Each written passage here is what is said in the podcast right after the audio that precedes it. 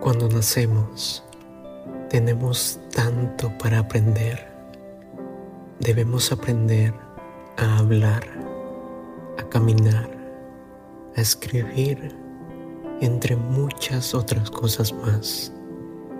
Pero sabes, nadie tiene que enseñarnos cómo hacer lo malo.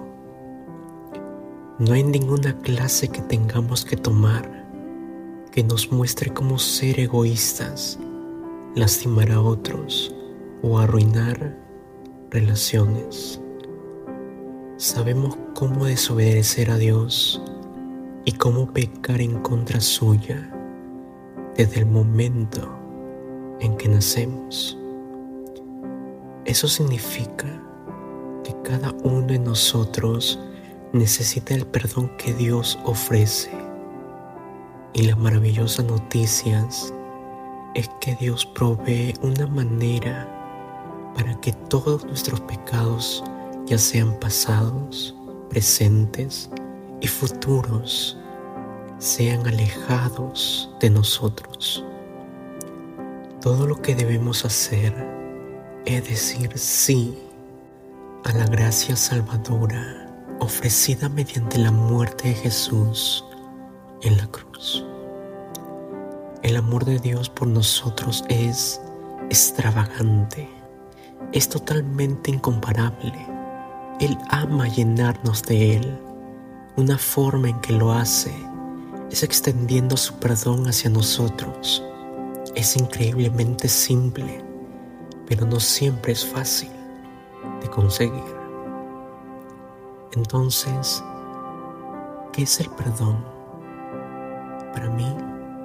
Es una elección, es soltar el resentimiento, es rendir nuestro deseo de venganza. ¿Y por qué se nos hace tan difícil entonces perdonar? Porque muchas veces pensamos que no le hace justicia a nuestro dolor.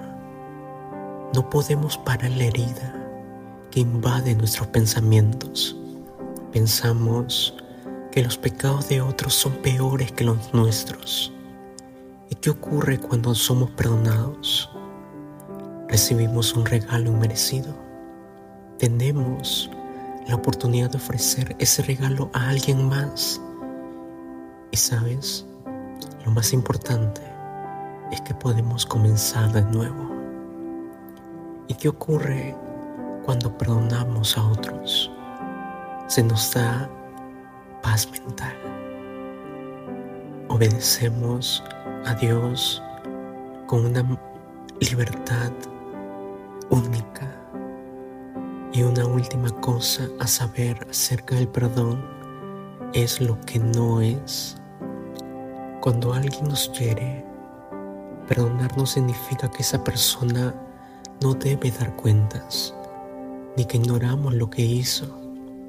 No significa pretender que la herida nunca ocurrió, que aprobamos lo que hizo o pensar que en realidad podemos olvidarlo. El perdón simplemente significa dejar ir, continuar y no permitir que eso dicte nuestras vidas.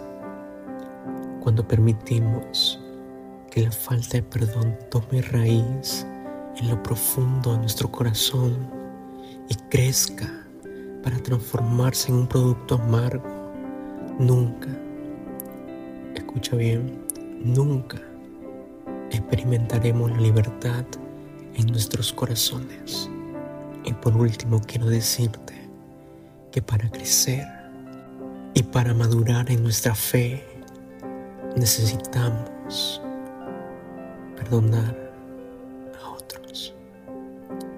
Necesitamos perdonar a otros. No lo olvides. Dios te bendiga.